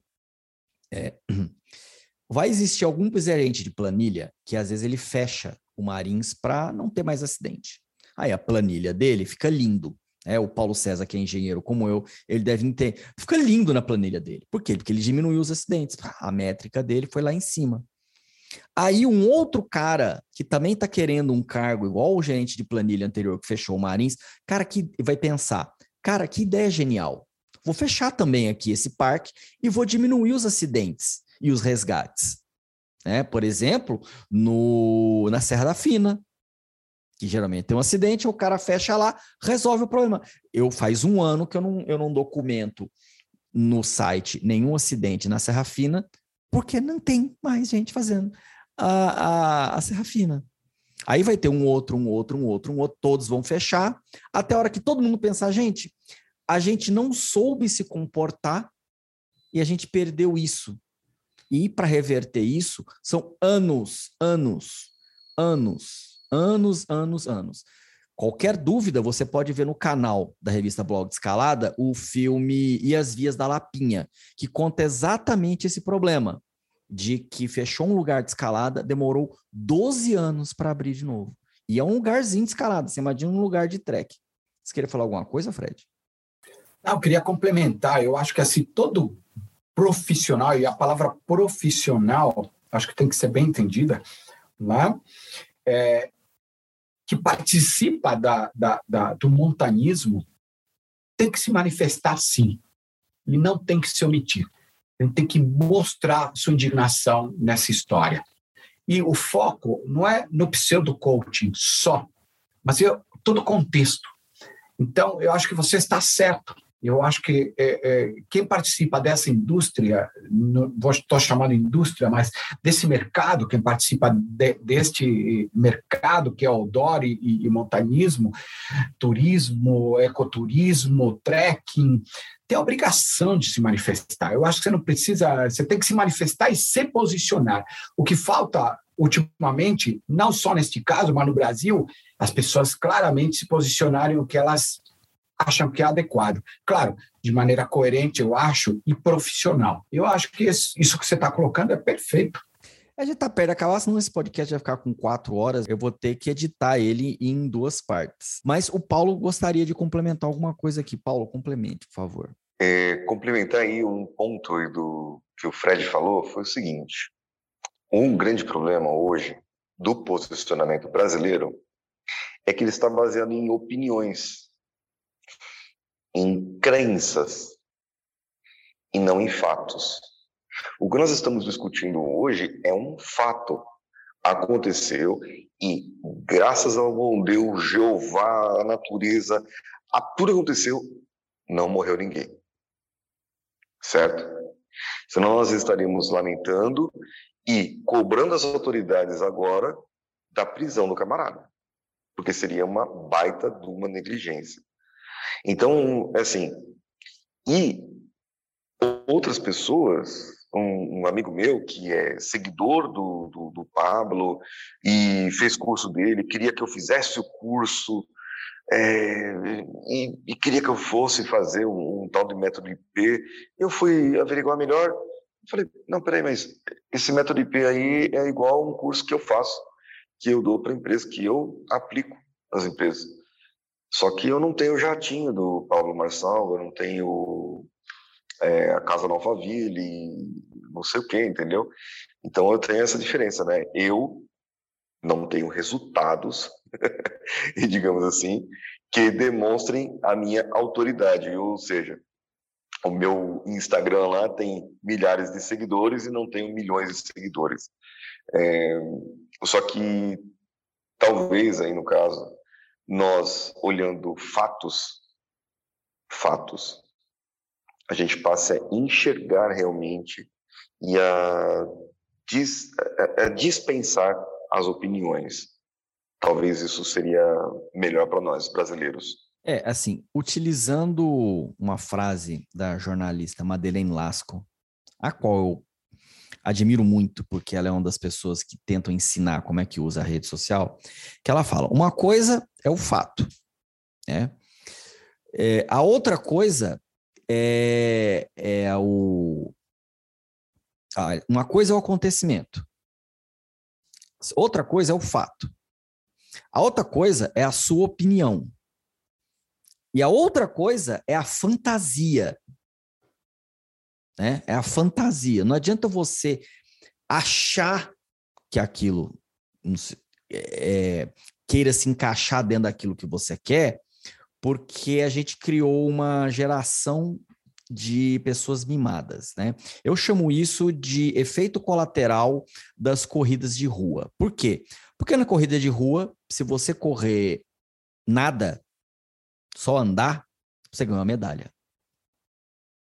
É? Ou seja, é a vontade de agradar todo mundo, todo mundo acabou ficando mimado. As pessoas do Brasil acabaram não sendo criadas para receber más notícias. Né? A Duda, que está aqui, que é jornalista, que ela contou uma história bem interessante de um, de um biólogo problemático, né? O Richard Rasmussen, que veio trollar ela tudo, de uma notícia que ela só descreveu, entrou em contato e passou a notícia para ele. E covardemente atacou a Duda. Né? Você pode ver isso num dos papos de redação que a gente fez.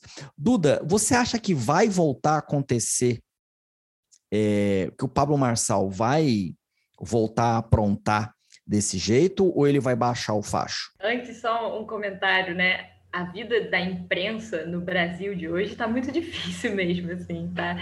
E é, não, eu estou falando do Brasil, né, para não generalizar. É, e assim, acho que até é, fazendo link com o caso, né, a própria postura do Pablo com relação aos, aos veículos, né, aos meios de comunicação, de não de não se posicionar, só dar aquela é, botar aquele vídeo quase fazendo graça, né, de tudo que aconteceu. Né, isso é mais um, um, um episódio que ilustra a situação que a imprensa do Brasil hoje está, né? Como que nós também não é, somos maltratados. Mas, é, cara, olha, pela soberba e arrogância que esse figura é, demonstrou, eu não, é, eu não me assustaria é, se ele organizasse aí é, o pior ano da, da, sua vida, parte 2, assim, e, e, tivesse muita gente que se inscrevesse, porque existe é, quase umas vezes uma lavagem cerebral que, que é feita assim num nível que eu é, não consigo entender. Numa lógica mesmo, e aí eu uso a palavra, né? Numa lógica messiânica, né? Do falso Messias, mas assim, messiânica, das pessoas olharem ali e falarem, não, realmente vai acontecer. Então, assim, eu gostaria de conversar com as, as pessoas que subiram é, as das 32 pessoas que de fato subiram e foram resgatadas pelo, pelo conjunto, eu gostaria de conversar com elas e, e entender, olha, porque se bobear, eu não duvido que essas pessoas falem, não, foi é, superação. Eu não sei, às, às vezes tem um nível de, de lavagem cerebral que a gente não se conecta, né? Como é que eu ia achar que um dia alguém ia ter a ideia de descer de helicóptero com trompete no dedo de Deus? Então, assim, eu não duvido da. É, tem, como é que diz? Tem uma frase que o pessoal fala: é, tem duas coisas que são infinitas, né? O universo e a imbecilidade humana. É isso. é que hoje em dia existem algum um grupo de pessoas que estavam caladas há uns tempo atrás, mais precisamente 2018. E desde então elas vêm, elas têm uma percepção adulterada da realidade. A palavra é essa. E, e em vez da pessoa ter cultura, ela tem um mosaico de, de opiniões de pessoas que elas querem agradar e uma vontade de aparecer e parecer inteligente que é assustador. Não, é assustador. Mas vamos torcer, viu, Luciano, para que a gente não tenha que escrever essa matéria. é, a, a, Duda, a Duda vai para o céu. Eu tenho certeza que eu vou escrever. Eu estou me preparando psicologicamente. Eu tenho certeza que ele vai fazer a parte 2. Eu, eu tenho certeza. Sabe por quê? Fred, essa foi a parte 2. Ele já fez uma experiência dessa no Marins. Se você olhar lá na. No, porque o Paulo César, é, eu vou protestar hoje, reclamar do Paulo César. Paulo César, hoje, ele fez eu, eu percorrer o Instagram dele, porque o Paulo César falou que não, ele, ele comentou, é, ele comentou. Pois é, não é possível que comentou, eu não vi. E fui pesquisando lá na, na timeline do Instagram do. Desculpa aí, ó é, da pessoa. Descobri até onde ele deu o primeiro beijo, que foi lá em Goiânia, lá no Vaca Brava, perto da casa da minha mãe. E aí eu percebi que ele já fez uma dessa no Marins.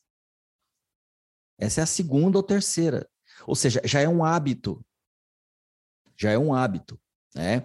Parece, segundo o Paulo César me disse, que ele comentou sobre a repercussão numa dessas lives dele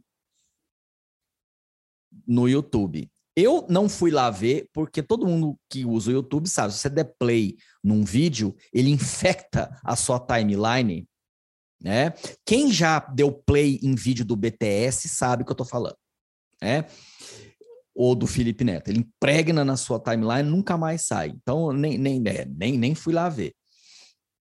E não foi a primeira vez. Essa é a segunda ou terceira vez. É, eu tenho certeza que ele vai fazer a terceira, até dar alguma coisa trágica. E Duda, olha que coração nobre que você tem. Eu não tenho vontade nenhuma de conversar com os 32 que chegaram. Sabe por quê? Eu tenho certeza que eles estão achando que eles são realmente os caras. Eu queria ouvir as pessoas que desceram, que tiveram um pouco de luz, né? Queria ouvir essas pessoas para entender. As outras, eu até entendo, porque realmente você tem razão, deve ser uma lavagem cerebral assim, que vai conseguir, que você é o cara, que você destravou todos os códigos do universo. Para quê? Para prosperar. Olha só o que, o que faz. Eu dizer para alguém que ela vai prosperar, subir uma montanha nessas condições. E eu não duvido, viu, ter a versão internacional. Só que lá fora, dependendo do lugar onde ele estiver, ele vai passar maus bocados.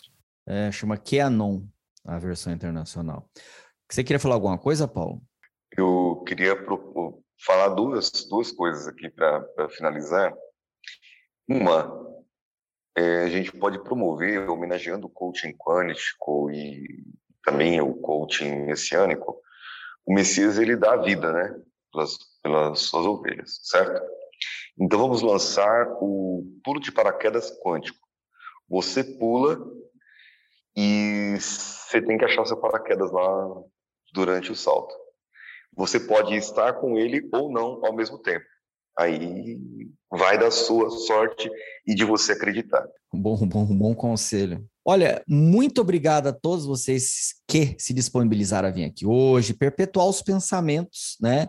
E eu conto com cada um de vocês, Fred Duclerc, Paulo César de Siqueira Filho e Duda Menegassi, para compartilhar essa conversa que vai ser dividida em dois episódios é, entre todo mundo, porque é uma reflexão que a gente precisa saber, porque é, isso é um sintoma da sociedade que está vivendo hoje e que mais atos de ausência total de responsabilidade poderão e irão acontecer. É. E caso os ouvintes queiram entrar em contato com cada um de vocês, expandir o conteúdo, participar de outro podcast, trocar mais ideias, saber mais sobre o seu trabalho, Duda, quais são as suas redes sociais e outros meios de entrar em contato com você? Então, meu número de WhatsApp é, tô brincando, então, é, eu tô no Instagram, no Twitter e no Facebook, em todas as redes, como Duda Menegassi, é bem fácil de achar. No Eco, é onde eu escrevo também regularmente, então www.eco.org.br, para quem quiser conhecer mais do meu trabalho, né, já que é, enfim, lá onde, lá onde, eu, onde eu publico os meus textos. E é, gostaria de agradecer aí, foi um prazer, né? Quem já me conhece aí do Papo de Redação, né? Então, já aqui ficando cada vez ficando cada vez aí mais mais frequente aí nesses papos que eu, nesses papos bons é, bons depende do, do, ponto de vista, né? Porque não queria estar discutindo esse tipo de coisa, né? Mas assim, com gente boa. Pô, você me trouxe aqui com um timaço. Então, obrigada aí, Luciano, Fred, Paulo, foi um prazer. É, que no próximo, que no próximo Montanha Cast a gente possa discutir um tema mais, né? Mais aí menos insalubre. Com certeza. Paulo César Siqueira Filho, Paulinho, quais são as suas redes sociais e os meios de entrar em contato com você, saber mais sobre o seu trabalho? Eu estou no YouTube, o meu canal é Paulinho Siqueira, no TikTok, no Kawaii, no Instagram como arroba o Paulinho Siqueira, no Instagram é mais fácil de me achar por lá. E eu gostaria de deixar uma mensagem desmotivacional, principalmente para você que é montanhista, já deve ter ouvido essa frase. Lembre-se, no Everest, todo cadáver que está lá é de alguém que foi um dia uma pessoa motivada. Então, fica para esse pensamento aí. Tenha responsabilidade na sua cabeça. Muito obrigado pela participação, Luciano, por ter chamado, pelo convite. Fred, prazer conhecê-lo. E Duda, espero ter mais contato com vocês. E um dia, claro, fazer a nossa escalada com responsabilidade. E, doutor Fred Duclerc, por favor, suas redes sociais, os meios de entrar em contato com você, os seus podcasts, o seu trabalho. Está acabando, já está perto de acabar a pandemia. Né? Falta só mais uns dois anos, mas é, a gente vai poder voltar a fazer trilha. Como que as pessoas podem entrar em contato com você? Olha, Lu, é, as pessoas podem entrar em contato comigo é, através das minhas redes sociais, né? É, eu, hoje em dia são dois focos que eu tenho, um é o YouTube, né? Você pode me achar lá no meu canal, Fred Duclerc Expedicão, né? Ou pelo Reset Humano. E no Instagram também, Fred Duclerc Expedição, né? Expedicão, ou também no Reset Humano. Né? E se você tem quer conhecer mais o meu trabalho, digita meu nome no Google, Fred Duclerc. Tem aí bastante coisa, um pouco da minha história, e vai ser um prazer aí trocar uma ideia, bater um papo e falar a respeito sobre o mundo do montanismo, não só no Brasil, mas na América do Sul. E queria te agradecer, ô, Lu, eu acho o teu trabalho fantástico, não é de hoje, é de muitos anos, te conheço há muitos anos, eu sei que onde você põe a mão tem sempre algo de qualidade. E viu, Duda? também vale a pena bater papo sobre isso, viu? Porque eu acho que acrescenta, eu acho que pessoas como você, como Paulo, como Lu, Luciano, acho que a gente acaba trazendo uma outra visão e acrescentando um conhecimento uma nova perspectiva, talvez, né, de como lidar com situações desse tipo. Então, é um prazer enorme estar com vocês, espero encontrar vocês, fica aí à disposição o meu trabalho, né, e te agradecer novamente por estar aqui no Montanha Cast, né, muito obrigado de coração. E quero fechar minha participação só com essa frase para os ouvintes. Pessoal, expedição mal planejada mata. Procure um bom profissional. E hoje em dia é muito fácil saber se esse profissional é bom porque a gente tem um banco de dados que se chama internet. Coloca o nome do cara lá, coloca o nome da pessoa, aparece tudo, até o RG e SIC. Muito obrigado aos ouvintes, muito obrigado a você, Lu, e também para o Paulo e para a Duda. Fazendo então um adendo aqui, ó, Cezão, você tá certíssimo. Realmente é importante ter essa discussão. Eu tava só na brincadeira aqui, tá? Porque eu concordo plenamente. Acho que tem que tem que, tem que ser conversado. Inclusive aí, até o, o, o vídeo que o Luciano fez antes, né? É, é isso, a gente tem que se posicionar, tem que falar. Então, para deixar bem claro, eu só tava brincando com a situação, porque o, o Luciano só me chama para falar, olha, de trompetista no, do Apocalipse, de, entendeu? Eu tô querendo aqui falar de um. Eu tô querendo falar de férias em Floripa. Isso ele não me chama. É que a sua voz é importante, Duda. A sua opinião, a sua voz é importante num bate-papo desse. É, fica a dica para vocês quiserem saber mais sobre uma jornalista especializada em áreas naturais aqui do Brasil, é a Duda Menegas. É, para mim, é a maior autoridade no assunto para falar sobre a situação. Que responsa, obrigada. que bom até que não tem câmera, porque já dei, até, eu fiquei até meio ruborizada aqui. Nossa, que honra, esse elogio desse. Ah, é o que eu conheço, né? Pode existir outra, mas é que eu conheço é a maior. Por isso que eu falei. Jornalista é messiânica. É, jornalista messiânica. Quântica. É, jornalista quântica.